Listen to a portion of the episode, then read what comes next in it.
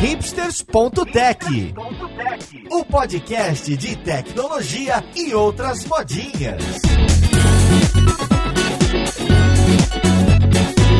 Olá, caríssimo ouvinte, seja muito bem-vindo a mais um episódio do seu podcast preferido. Meu nome é Paulo Silveira, esse aqui é o hipsters.tech e hoje a gente vai falar de games, não, mais especificamente, a gente vai falar de como rodar melhor os games em PCs, porque dizem aí que quem é gamer mesmo joga em PC, né? Já me compliquei a minha própria vida. Então vamos lá, podcast, ver com quem que a gente vai conversar.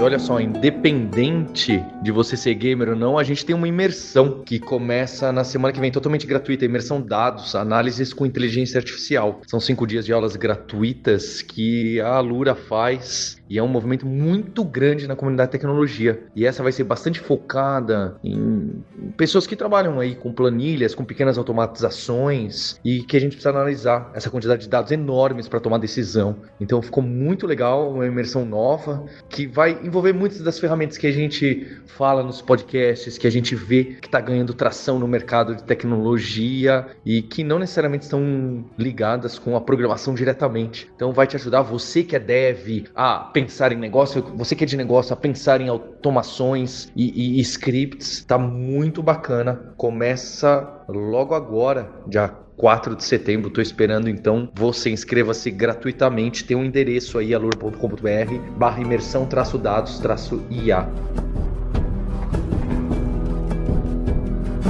Para a conversa de hoje, eu tô aqui de novo com o Alfredo Reis, que é especialista de hardware no Brasil da AMD. Tudo bom com você, Alfredo? Tudo ótimo, tranquilo, Paulo. É muito bom ter você aqui. A gente teve o Alfredo também no episódio que estava próximo também do Dia do Gamer do ano passado, que foi muito legal. Então, o pessoal da AMD fez esse contato de novo e hoje também tá aqui a Priscila Bianchi, que é gerente do canal Consumer da AMD. Oi, Priscila. Oi, Paulo. Bom dia, tudo bem? Tudo bom. E para conversar com a gente, eu trouxe aqui duas pessoas desenvolvedoras que estão muito relacionados aqui na Lura, gostam muito de jogo, que nem eu. Eu tô com o Mário Souto, nosso dev soltinho. Fala, Mário. E aí, Paulo, estou aqui, ó, ansioso para falar que, ó, eu, eu, não, não tô feliz com, com a AMD só em jogo, mas para renderizar vídeo também. Para renderizar, eu tô aqui, ó, a minha 6900XT tá bonitona ainda, renderizando vídeo de 20 minutos em, em 3, ah, maravilha. Olha só, esse é um jabá da AMD que você tá fazendo gratuito, é isso, Mário? É, é isso, né? É isso, né? Vamos, agradecer aí. Pô, tá vendo? O pessoal vem aqui, pede, poxa, deixa eu, o que vocês acham da gente gravar um podcast que o pessoal da AMD me mandou mensagem? Nem eles imaginariam que ia ser tão bom assim no primeiro minuto, Mário. Sem patrocínio, hein, cara? Isso sim é podcast. Estamos aqui, ó, pra fortalecer a firma e falar a verdade, né? Que se fosse mentira, eu tava descendo pau. Tô também com a Mônica Hillman, que é a nossa instrutora aqui, tá aqui no, no na escola de front-end. Tudo bom com você, Mônica? Oi, Paulo, tudo bem? Oi, pessoal que tá ouvindo. Me chamaram aqui no timing certo, que eu tava olhando hoje placas de vídeos, processadores para montar meu computador, que meu notebook não tá me aguentando mais. Pra gente começar essa conversa, acho que eu vou pegar o gancho da Mônica, mas eu queria colocar um pouco o meu caso, né? Acho que a gente vai ficando mais velho, a gente vai tendo menos tempo, não é? Pra, pra jogar. A gente vai colecionando jogo, que nem o pessoal que coleciona jogo na Steam, né? E jogos lacrados, né? O pessoal fala jogos lacrados na Steam. E, e eu, eu não sou, eu, eu acho que como eu, meu tempo tá um pouco menor, eu tô muito focado nos videogames, né? Eu tenho, tipo, os principais. E aí fica muito isso do pessoal falar, não, mas olha, quem joga jogo mesmo tá no PC, tá no desktop, tá no notebook, porque lá você consegue fazer upgrade, lá você consegue, né? Eu fico vendo o que eu jogo no, no PlayStation, o pessoal tá fazendo coisas muito mais nos, nos PCs. Vale reforçar que o PlayStation tá usando a AMD também, tá? Sim, mas, mas é, vamos, vamos entrar aí. Eu não gosto de titularizar, cara, gamer. Porque gamer que é gamer é quem se diverte, cara. E eu sou de uma geração um pouquinho mais velha que vocês, tá? Então então, minha experiência própria aí. Eu jogava jogo offline, eu fui pro mundo online, pro primeiro universo lá de Tibia, Ultima Online, joguei Ragnarok online, mas eu participei do, dos dois mundos e, e, tinha muito, sempre teve a, a briga de fanboy, é, videogame versus PC. Hoje em dia a gente tem o terceiro, né? Que é o mobile também. Celular versus mobile. Cara, eu acho que não vale a pena chegar e falar. É, eu acho que o que vale é você estar feliz onde esteve. E, e cara, quando você falou colecionar jogos na Steam ou em outras plataformas, né? GOG, cara, eles relançaram aí um monte de, de, de games antigos, Full Throttle, Day of the Tentacle. O Baldur's Gate 1, 2, aí depois 1 e 2 de novo, aí depois eu, o Baldur's comprei, Gate 1 e 2. Eu comprei todos, cara. Pergunta quantos eu zerei de novo. Tá lá na coleção, mas eu comprei todos. É, comprei. Qual é o nome daquele jogo da Micro? Age of Empires. Eles estão relançando agora o remaster do Age of Empires. Aí cheguei, eu chamei os camaradas, tudo acima de 40 anos. Vamos montar aí um dia para jogar e relembrar os velhos tempos de Age of Empires. Pergunta quantas vezes a gente jogou.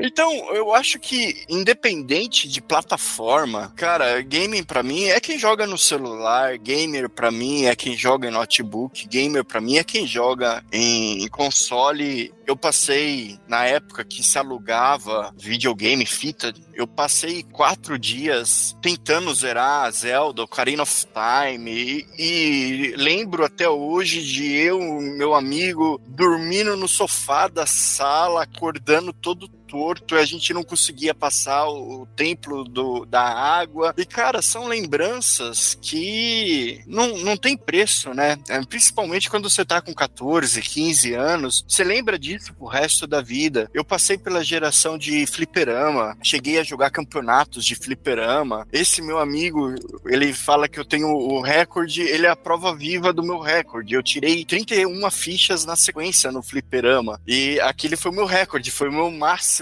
em campeonatos. É isso, cara. Ô, eu Alfredo, acho que o que vale. Você precisa ajudar a gente na polêmica, Alfredo. Eu acho que o que vale é você se divertir acima de tudo. É o que vale. E eu acho que a MD tá nessa. Estamos em várias áreas por causa disso. Nós não temos produtos em celulares, mas nós homologamos nossa tecnologia para outros fabricantes. Então lá tem um pedacinho lá da GPU da AMD hoje em celulares. Notebooks, parcerias com notebooks, parcerias com vários fabricantes. E é lógico que ele tem limitação de TDP, tem isso, né?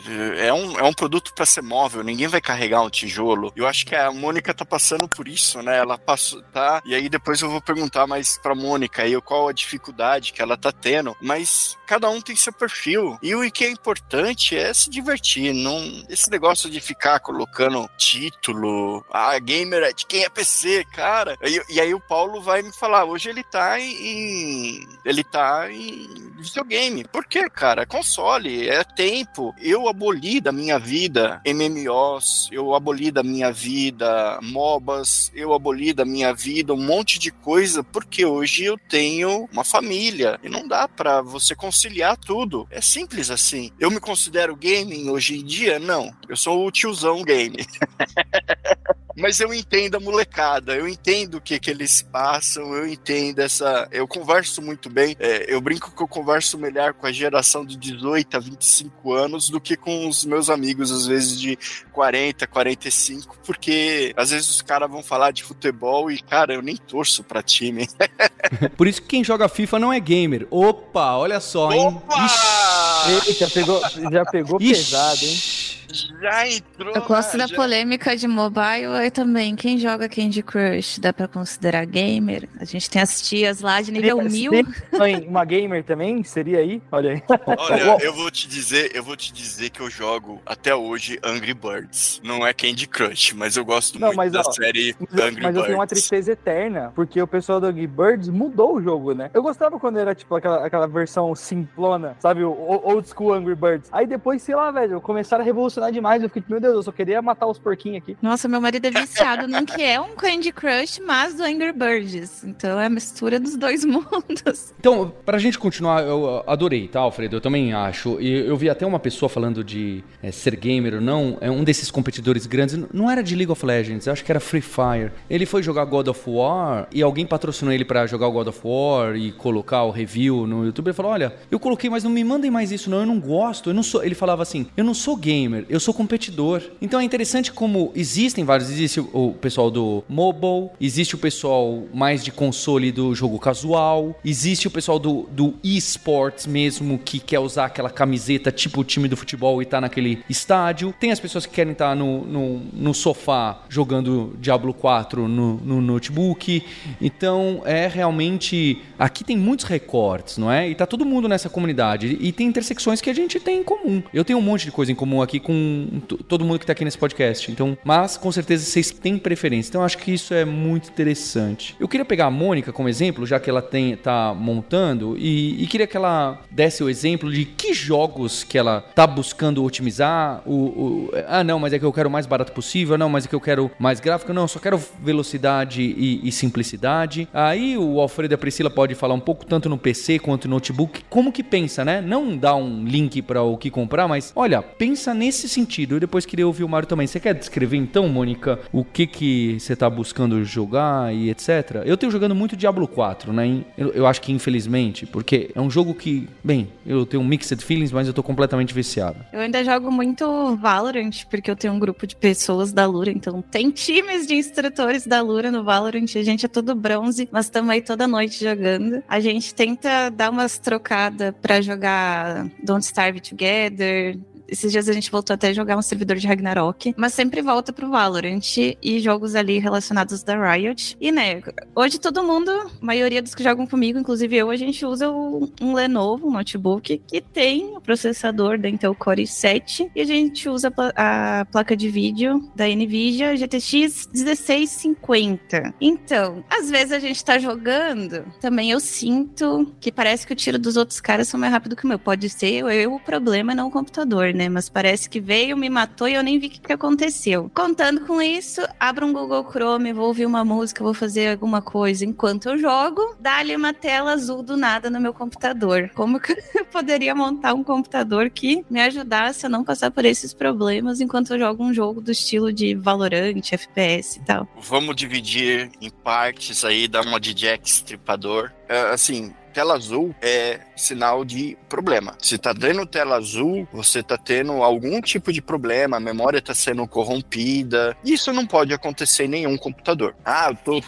tô tendo a sorte que tá acontecendo com um concorrente, mas poderia acontecer com o meu lado também. Então, não vou jogar pedra com, um tel com telhado sujo, né? Então, não. Tem que soltar aquele tá tendo... áudio. Xiii tá tendo tela azul, você tem que resolver, tá? Então, aí é uma análise mais técnica do que, que tá acontecendo. Porque agora o segundo parte do problema, aí lentidão. Aí lentidão, aí realmente você tá faltando poder de processamento. Qual é a vantagem da AMD e aí fazendo jabazinho interno? Todos os meus núcleos de processamento são de alta potência. Eu não tenho problema de eficiência energética, eu não tenho pro problemas de superaquecimento. Então, todos os meus núcleos hoje que eu tenho, eles são de alta potência. Até pouco tempo atrás, os únicos CPUs no mercado com 8 núcleos e 16 threads da linha mobile, ultra mobile principalmente, eram AMD, porque aí uma concorrente tinha no máximo quatro, seis, oito núcleos de seis núcleos de alta alto desempenho. Então eu tenho uma vantagem muito grande, tanto é que a parte gaming tá vindo muito para AMD. E aí a gente vai ter lançamentos. Agora foi anunciado o novo a nova tecnologia X3D. Ela tá pro desktop. Não sei se você chegou a pesquisar isso, Mônica, mas existem processadores X3D que funciona como cache, empilhamento de cache, tá? Vou, vou tentar traduzir traduzir isso para um, uma linguagem mais tranquila. Cache, você sabe que quanto mais cache, maior o desempenho do processador. E quanto mais próximo do processador, a memória cache, mais rápida ela é. Então você tem um cache L1, que é extremamente cara, mas ela é extremamente rápida. Ela trabalha na frequência do processador. Mas ali você tem kbytes de, de, de cache é, L1. O L2 já é maior, ele é um pouquinho mais lento que o L1, só que você normalmente trabalha aí, depende da arquitetura, entre 512 a 2 megabytes de cache L2. E o L3, aí o L3 ele já é bem maior, ele é uma memória mais barata, só que ele consegue armazenar muito mais informação. Então hoje em dia a gente fala em 16, 32 megabytes. São outros tamanhos de memória. E aí o que que acontece? Na prática, L1 é como se você estivesse trabalhando na sua mesa, você fez uma anotaçãozinha no papel do que, que você estava fazendo. Essa anotação tá ali no seu computador, tá na sua mesa, tá na sua mão. Então você pode acessar aquela informação a qualquer momento. O L2 já seria um segundo dispositivo. Você lembra que você fez uma anotação, essa anotação tá no seu celular. E aí você vai lá, procura o seu celular, vai procurar lá no seu bloco de notas ou no seu histórico de mensagens e você vai achar essa informação ali no L2. O L3, ele tem uma capacidade muito maior de armazenamento, só que ele não tá tão perto. Então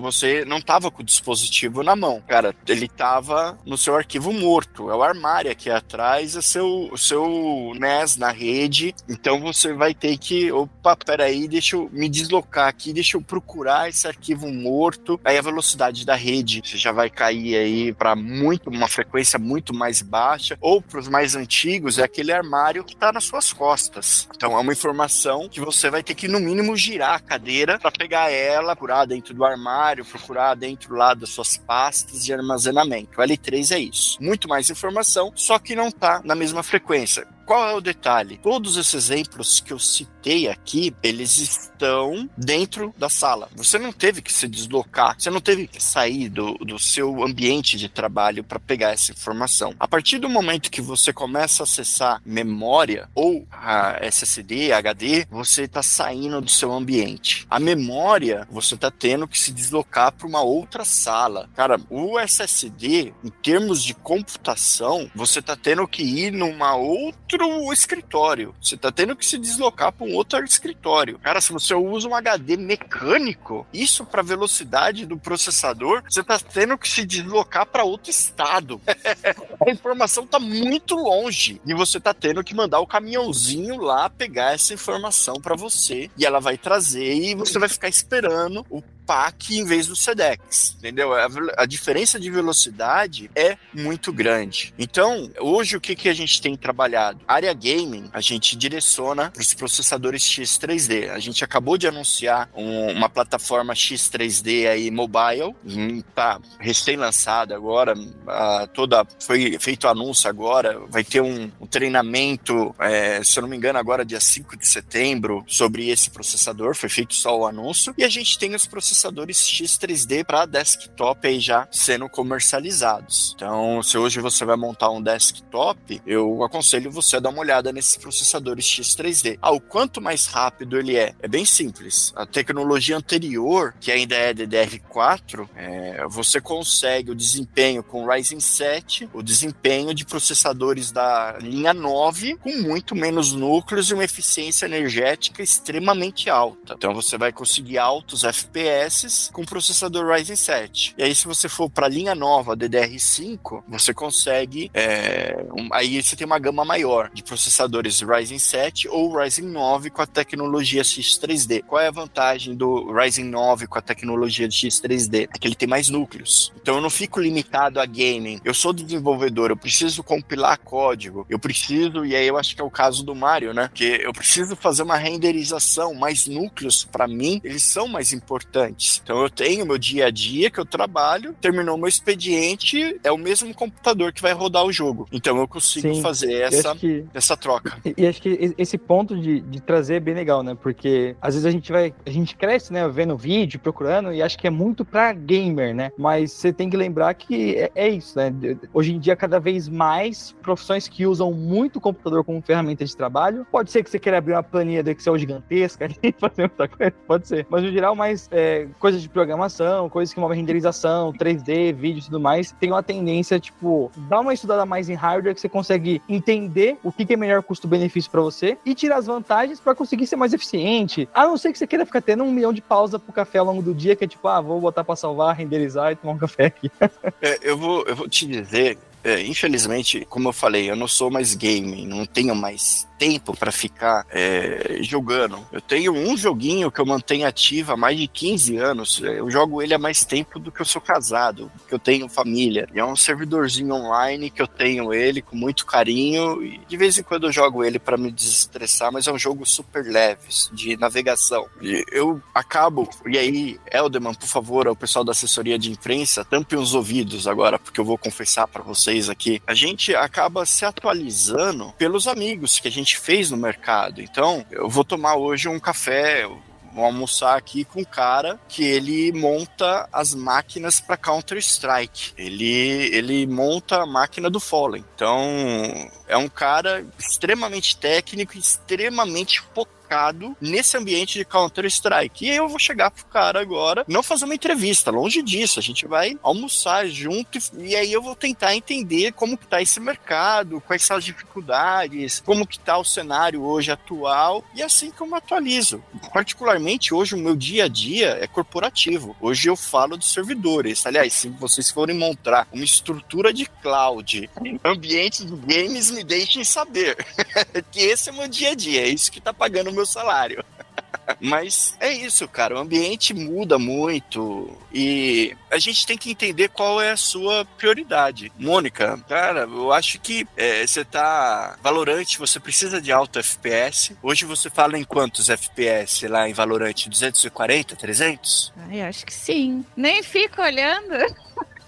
É, na, na, verdade, vamos lá, é, a parte física, né? Abaixo de 20 milissegundos, o cérebro humano já não detecta. Abaixo de 20 milissegundos, a gente não consegue perceber. Isso é um fato, não é questão de, de ah, tecnologia, é física. Abaixo de 20 milissegundos, a gente não consegue reagir. 20 milissegundos é o tempo de reação de um gato, né? É o, eles têm esse tipo de reação, a gente não. A gente fica na média em torno de a partir de 200 milissegundos a gente consegue ter uma reação. Então o cérebro humano nosso não percebe nada abaixo de 20 milissegundos. Só que o que acontece é o seguinte, quando você tá em games e aí a Mônica falou isso, às vezes ela toma o tiro e não sabe de onde veio. Por quê? Porque às vezes não teve tempo de processar o quadro que deveria estar tá um inimigo, ela não viu o inimigo e o outro cara que estava com uma conexão melhor, com mais FPS, ele teve alguns frames de vantagem. Isso no mundo profissional,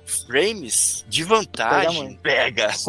É, é o tempo de latência, um... né? E, e até para quem tá ouvindo aqui a gente também agora, né? Eu acho que é importante a gente sempre pensar que, por mais que você se esforce, você bote todo o dinheiro do mundo e tal, sempre vai ter algum gargalo, né? Porque a gente falou bastante de processador aqui, né? De como funciona essa parte mais do de, de, de cálculo e do cache e tudo mais. Mas entre as peças, conforme vai aumentando esse delay, né? Então, putz, é, você tá rodando ali o jogo. Então, o tempo para carregar o asset do mapa, o jogo tá pegando do, do seu disco ali, né? E aí, se você tem um HD mecânico, é uma velocidade, se você tem um SSD, já é uma outra velocidade, se você tem um NVMe, que aí ele não tem nenhum cabo ligando, né? Igual o HD tradicional ou, o SSD, né? O NVMe ele tá direto na placa ali. Então, ele não tá do lado do processador, mas essa diferença, quanto mais próximo da placa o, o periférico tá, mais performance você consegue ter e mais você vai eliminando esses possíveis pontos de delay, né? E aí o último acaba virando mais a, a parte da rede mesmo que você comentou aqui, né? E, ah, e tem um detalhe importante também, né? Não adianta você botar uma bica em hardware se você não tiver um monitor que acompanhe, porque senão você vai estar tá só gerando quadro que você não tá usando na prática. Exatamente. Esses dias aí, esses dias não, domingo agora, encontrei o filho de uma amiga minha, e aí ele tava falando, tô montando um computador novo, tal, vai ser AMD, o processador, não sei o que. Eu queria, tô na dúvida na placa de vídeo vídeo. E a pergunta que eu fiz para ele é: qual resolução você joga? Porque é, resolução é algo importante. Ah, eu, eu gosto de jogar 2,5. Não sou 4K e eu não sou Full HD. Eu já tenho mil. já tenho os probleminhas com leitura aí. Então hoje meus monitores são acima de 29 polegadas e todos com resolução aí 2,5 de resolução. Isso é importante para você definir, tá, Mônica? Então, por exemplo, Você sabe que hoje você está no nível de uma 1060 e isso já não te atende mais. Então, qual o próximo passo? Qual a próxima etapa? Talvez um, um para você é difícil mudar de, de desktop, de notebook para desktop. Não é, beleza, você pode ir para um desktop, não tem problema nenhum. Qual é a vantagem do desktop? Teoricamente, você pode trocar as peças. Por que eu digo teoricamente? Porque nem tudo é compatível. Então você tem que saber o que você está fazendo. Dá uma olhada na placa-mãe. Ah, normalmente, placa de vídeo, processador é a parte mais simples. Você define o processador, a plataforma e a placa de vídeo. Aí qual você vai ser o segredo? Ver se o processador empurra bem a placa de vídeo. Porque se você pegar uma placa de vídeo muito cara e um processador muito barato, você não vai estar tá usando 100% do seu hardware. E do mesmo jeito, se você pegar uma placa de vídeo muito cara, colocar no monitor de 60 FPS, você também não vai estar usando 100% da sua placa de vídeo. Então, é importante você ter esse tipo de bom senso aí. E aí, definindo o processador, o processador ele vai ter um socket. Aí esse socket você já vai para a segunda etapa. Bom, preciso de uma placa-mãe compatível com esse socket, senão você vai comprar a placa-mãe errada. Aí legal, essa placa-mãe tem os recursos que eu quero, é compatível com o processador, placa de vídeo é PCI Express. Então você só vai olhar a versão do PCI Express para ter o máximo de desempenho da placa de vídeo. Beleza, já estou indo aí. Outro detalhe muito importante, fonte, porque você vai ter um consumo de energia tudo isso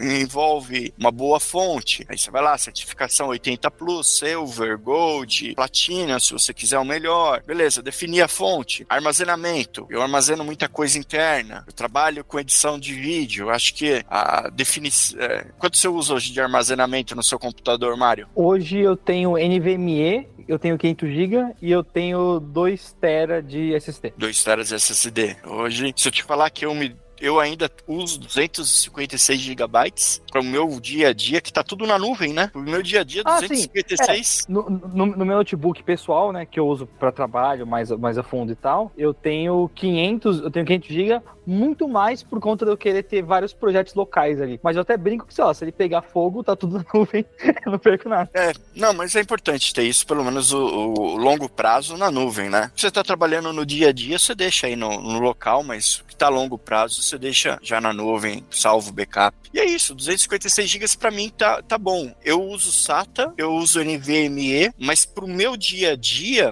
eu vou te dizer que latência de leitura não é tão importante, porque eu tô no ambiente corporativo, cara. Qual a diferença de você carregar o e-mail a 3.500 megabytes por segundo ou a 500 megabytes por segundo? Faz diferença nenhuma no Outlook isso, né?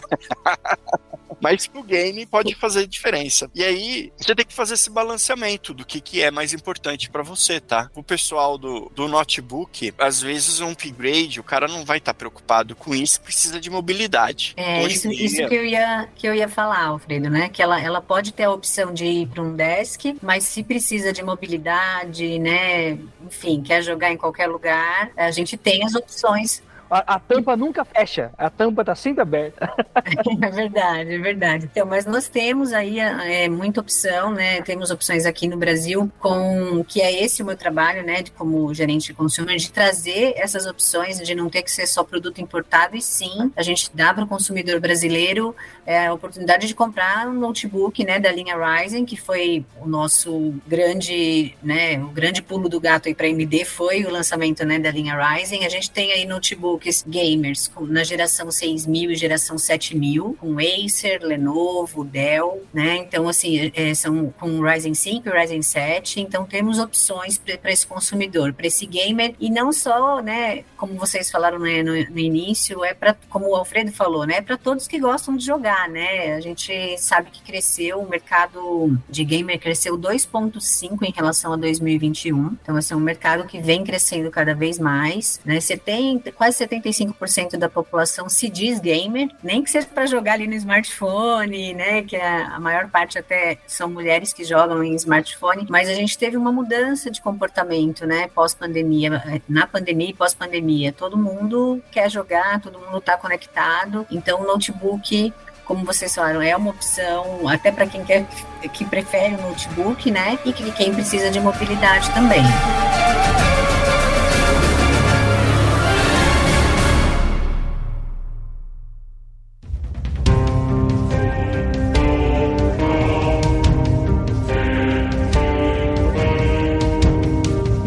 De opções que os games têm, hein? Quando você abre um jogo de PC, mesmo de videogame, você tem aquelas opções clássicas que a gente já tinha bastante tempo, de resolução, então 1440 por alguma coisa, V-Sync, se a gente liga uma textura mais rica, mais pobre, né? Mais, assim, mais qualidade, mais detalhes ou menos detalhes. Mas hoje você entra num jogo AAA, seja no Diablo, no God of War, ou algum FPS mesmo, tem opções aí que não é só o Ray Tracing, que claro que vai depender da placa de vídeo, um monte de coisa, mas tem opções aí que a gente às vezes nem sabe julgar, que às vezes você mexe, pode ser que melhor, pode ser que pior, tem vezes que eu não sei nem a preferência, né? É claro, tem vezes que você vê explosões mais detalhadas, mais coisas ao mesmo tempo acontecendo, tem vezes que não é tão claro. Quais dessas opções vocês aí, Mário, Mônica, buscam em relação para decidir o que ligar, o que desligar? Tem alguma dessas que é muito interessante hoje em dia, que tá todo mundo falando, indo atrás? Ou ainda é mais resolução para saber o FPS, quantos frames por segundo no, no, no first person shooter vai ter? Então eu queria entender o que, que a gente tem hoje de opções, que, que isso está ligado um pouco também com o hardware. Tem um que eu tô na dúvida e eu acho que a galera pode aprofundar mais aqui, que é o tal do FSR. Até onde eu sei, e, e o pessoal pode aprofundar aqui pra gente, né?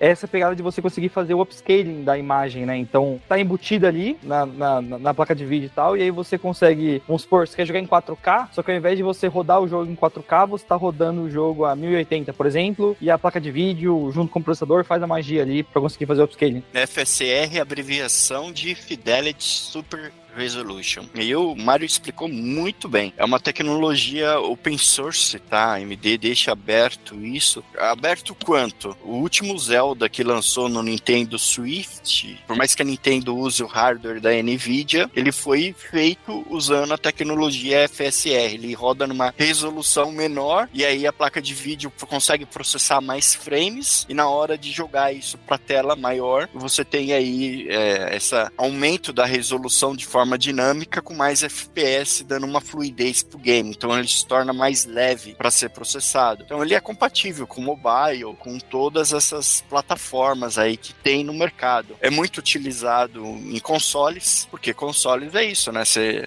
às vezes você planejou hardware para uma tecnologia e precisa de mais hardware para rodar 4K puro. O game hoje ele foi desenvolvido usando mais recursos, mais ray tracing. É muito pesado isso isso para você processar. E aí você faz o game rodar numa resolução menor e dá aquela aumentada na imagem depois sem perda de qualidade. Acho que o detalhe é esse, mais importante. É, sem perda de qualidade. E a tecnologia tá aí para ser usada, né? É, open source, você pode usar isso de maneira aberta. É, essa parte de tecnologia, a AMD ela sempre tenta trazer isso de maneira aberta. Então, é, ray tracing, se você pegar as últimas gerações de processadores da série 6000, por exemplo, para notebooks, o vídeo on-board já tem suporte à renderização com Ray Tracing, já tem unidades ali matemáticas dedicadas para o Ray Tracing. Eu acho que é uma tecnologia que não volta mais. Tipo, vamos deixar de utilizar. Não, eu não acho que vai ser uma tecnologia que a gente vai deixar de utilizar, mas é uma tecnologia aí que vai estar no nosso dia a dia. Inteligência artificial, a última geração de processadores está vindo é, com x86, com um acelerador de inteligência artificial. Até então, para ter aceleração de inteligência artificial, você precisava ter um, uma placa de vídeo mais robusta, que a linha de entrada também não tinha acelerador de inteligência artificial, né? Ou você precisava de algum dispositivo que tivesse esse acelerador ARM aí com aceleradores de inteligência artificial. Então é uma tecnologia que está sendo popularizada. A partir do momento que você tem isso em processadores é, menores, você vai ver que a tecnologia vai começar a ser mais utilizada utilizada nos próximos anos. Acredito que aí a gente vai falar mais dessas pautas pro futuro aí chegando. Um termo que eu tava vendo bastante ano passado era a questão do hospedagem e processamento na nuvem dos, dos jogos, que era, acho que cloud gaming, um termo. Todo mundo falava do GeForce Now, tinha até uma fila gigante para tu conseguir jogar alguma coisa lá. Não sei se hoje ainda continua bombando essa questão e também não sei como é que funciona por trás. Se vocês têm alguma coisa para falar sobre. Olha, cloud gaming é um outro universo. A ideia do cloud game é o mobile, né? Você vai ter a sua televisão, a sua televisão não tem poder de processamento para ser um console. Então alguém precisa fazer esse processamento para você. Ah, eu vou jogar um Diablo na TV. Eu posso conectar o meu controle Bluetooth na minha TV Bluetooth, mas ela não tem poder de processamento para fazer o, o Diablo rodar. Então Eu citei Diablo por causa que o Paulo tá jogando, tá? Mas pode ser N outros jogos aí. Então, você precisa ter por trás da TV alguém fazendo o processamento. E a mágica é como eu entrego esse número de quadros com uma latência baixa, com um poder de processamento ok para rodar numa TV. Então, por causa disso que a Nvidia trouxe a cloud dela para o Brasil, porque você é importante ter latência, importante ter um menor tempo de acesso, a, de resposta aí no caso, quando você dá um comando no console, no controle, você tem que ver aquele comando na tela de uma maneira rápida. Então, se você começar a perceber latência, eu dei um clique e só depois de um segundo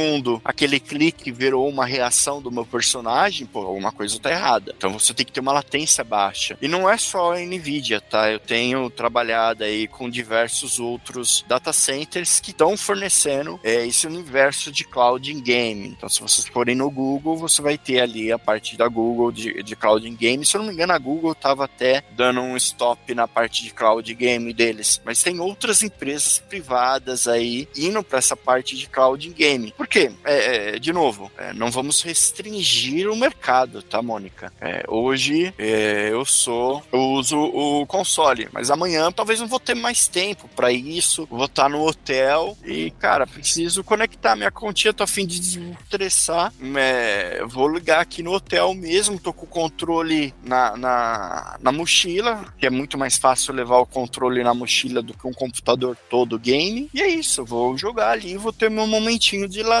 ali no, no hotel. É um público, é um mercado que tá crescendo muito, tá? É, eu acho que tá amadurecendo. Aquele primeiro boom inicial do tipo, ah, todo mundo vai pra cloud, já passou. É, eu brinco que hoje a gente tá vendo um segundo movimento, que é o The Cloud, que é pessoas que foram pra cloud, perceberam que a cloud não atendia a demanda que eles tinham e estão voltando e para cloud. Isso é uma conversa corporativa, tá? No outro mundo. Mas é o que te atende, o que você precisa, o que te atende, o que você precisa para você se sentir bem. De novo, gaming, tirando o cara que é profissional, né? Que aí o cara tá num outro nível, game a gente fala em diversão. Tem que ser divertido, tem que ser bom. Você tem que se sentir bem. E é isso, tá, Mônica? Você... Eu vou ter que sair do Valorante, que é só estresse. Não digo que você tem que sair, mas você tem que se achar. E depois passa o contato do seu marido, se ele estiver jogando Dream Blast lá do Angry Birds, que aí eu começo a jogar com ele. Acho que o, o, o máximo que eu, que eu customizava, assim, é, lá, antigamente eu ia ter um Tibia Lux quando eu jogava Tibia, assim. Cara, Tibia Lux. Essa Olha você.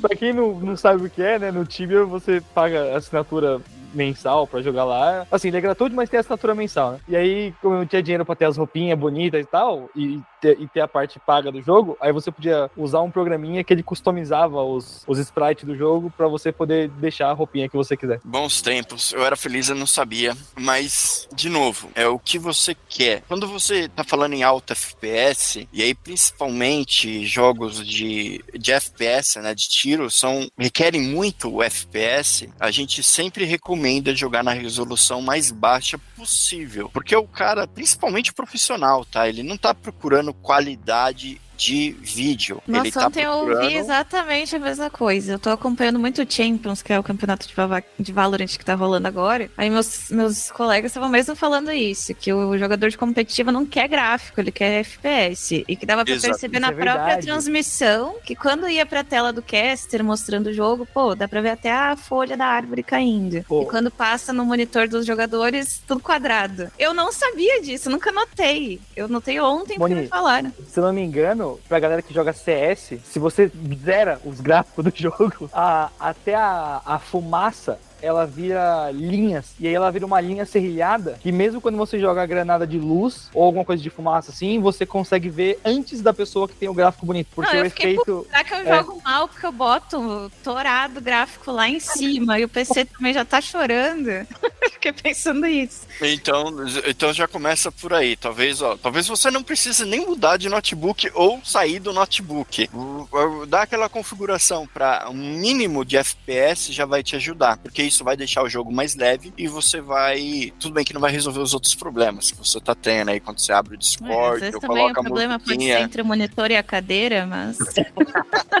vai que tem como ajudar.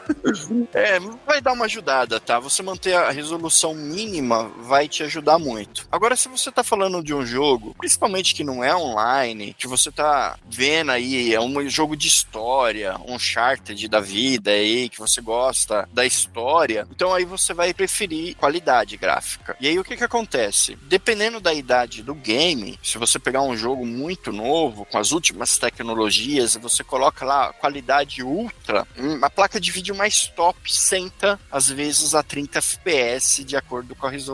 Por quê? Porque tem muitas tecnologias novas que demandam muito poder computacional. E aí, a minha dica é procure sempre jogar numa qualidade high, não ultra. Coloca um nível baixo, high. Porque o high, o desenvolvedor do game, ele está preocupado em dar o um máximo de qualidade de forma otimizada. Então, você vai ter ali as texturas de uma excelente qualidade, você vai ter ali o sombreamento feito de uma excelente qualidade, você vai ter sombreamento, games, textura, você vai ter as tecnologias, ray tracing feito de uma maneira legal, mas que não vai pesar tanto assim como no modo Ultra. A qualidade high é legal. Agora, se você tiver com um game mais antigo, aí coloca tudo no Ultra, tudo no máximo, que aí o seu hardware, se for um hardware moderno, vai rodar de maneira perfeita. Pri colocou uma dica aqui no chat sobre a comunidade Nossa Game. Você quer falar, Pri? Eu, particularmente, ainda não entrei nessa comunidade ainda. É, não, deixar, né, como, como mensagem aí, que nós temos uma, uma plataforma, né, da, da Your Game, que é a plataforma com lançamentos, notícias de destaque para gamers, né? Para o gamer estar tá em contato direto aí com a AMD e tem também alguns programas de recompensa, quanto mais ele interage. Então acho que vale a pena também aí a dica, né, para Mônica, para o Mário, não sei se já conhecem, para todos os gamers aí entrar na plataforma, se inscrever, porque aí consegue ter, né, um chat com, com comunidade, falar de jogos, dos interesses, né, todo aí do dessa comunidade gamer, que são muitos. E acessar torneios torneios, né? Acessa torneios exclusivos, vai participando de algumas dinâmicas. Acho que vale a pena aí conhecer e deixar essa mensagem aí pro ouvinte. Bem, fica o convite para essa dica da Priscila para você visitar aí o sistema, né? O site da AMD e essa comunidade UR Game. Tem um endereço aí na descrição do podcast. Também estamos deixando links para alguns dos jogos citados aqui. E quem sabe também tem promoção, o que, que a AMD quer divulgar, porque eu fico muito agradecido que uma empresa como a AMD sabe a importância, o impacto que o Hipsters tem e essa comunidade de nerd de jogos jogos que não quer só jogar. A gente quer entender um pouco mais o que está avançando em tecnologia, o que, que depende do que, qual que é a próxima grande descoberta, seja hardware, seja software, seja algoritmo, ou seja uma grande sacada de modelos de jogos que pode dar aí um salto em o que, que a gente está usando. Porque isso é muito o espírito né, que a Lura prega, que o Hipsters prega, de você ser nerd não pelo fã de uma coisa engraçadinha, né?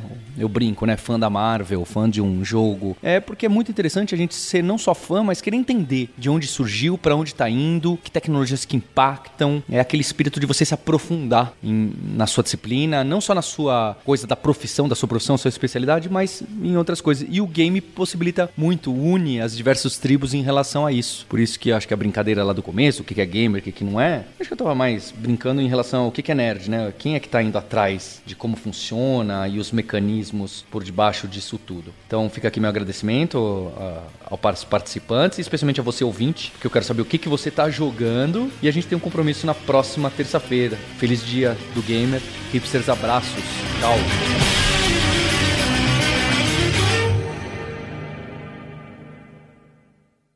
E a Lura está cada vez mais conectada com as empresas com o mercado de trabalho. Então você ouve bastante o Hipsters aqui. Diversas das empresas que participaram não são apenas clientes e, e possuem licenças da Lura para seus colaboradores e colaboradoras, como elas também cocriam conteúdo, não é? É o caso da ThoughtWorks, do Nubank, de diversas outras empresas que têm algumas das formações, como de Data Mesh, de Clojure, de Flutter, foram criadas junto com especialistas que trabalham lá para deixar o conteúdo ainda mais próximo das necessidades e realidades do mercado de trabalho. Então, então fica o convite para você conhecer as formações da Lura lá em alura.com.br barra formações, que vai ter muita coisa que a gente passa por aqui no Hipsters. Valeu! Este podcast foi produzido pela Alura, Mergulhe em Tecnologia, e Faculdade FIAP, Let's Rock the Future. Edição e sonorização, Radiofobia Podcast e Multimídia.